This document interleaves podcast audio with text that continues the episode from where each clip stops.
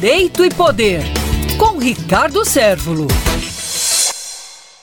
A questão da vacinação das crianças contra a Covid e o prisma jurídico e constitucional. Nos últimos dias, nas últimas semanas e até nos últimos meses, tem sido trazido à baila a questão da possibilidade de obrigar os pais a vacinarem seus filhos contra a Covid. E aí opiniões se dividem. A questão do Ministério da Saúde também é, tem se posicionado nesse sentido, mas nós gostaríamos de fazer uma análise do ponto de vista jurídico e constitucional. A Constituição é uma carta política que ela assegura princípios, ela é motivada por esses princípios e assegura que os pais têm independência para escolher os melhores caminhos, tanto na educação quanto na tutela, ou seja, na proteção de seus filhos. Isso tem uma matriz constitucional muito clara. E aí vem a questão dos chamados princípios constitucionais, que eles não podem nem devem ser absolutos, mas podem e devem ser relativizados. A questão é: é garantia constitucional dos pais educarem e trilharem os caminhos para os seus filhos? Como a gente disse, sim. E aí a gente precisa fazer uma interface, né? A gente fazer uma ligação, fazer uma análise com, no meu caso, que sou muito cartesiano, que sou muito racional, que sou um defensor da ciência, e até porque sou pesquisador também, não da área da saúde, mas sou pesquisador das ciências humanas e sei a importância que a ciência tem. E aí eu me volto justamente para a questão das estatísticas. Se você me perguntar se eu sou a favor da vacinação da população adulta, certamente eu vou dizer que sim. Inclusive eu mesmo, particularmente, já tomei a terceira dose da vacina. A vacina tem salvado vidas, tem sido o grande divisor d'água dessa pandemia horrorosa que a gente atravessou. Mas porque nesse sentido, a minha inclinação favorável à vacina, ela se deve principalmente pelos números devastadores que a gente tem presenciado, que tem sido registrado de uma mortalidade incrível eh, em relação aos adultos. Não é o caso das crianças. Se você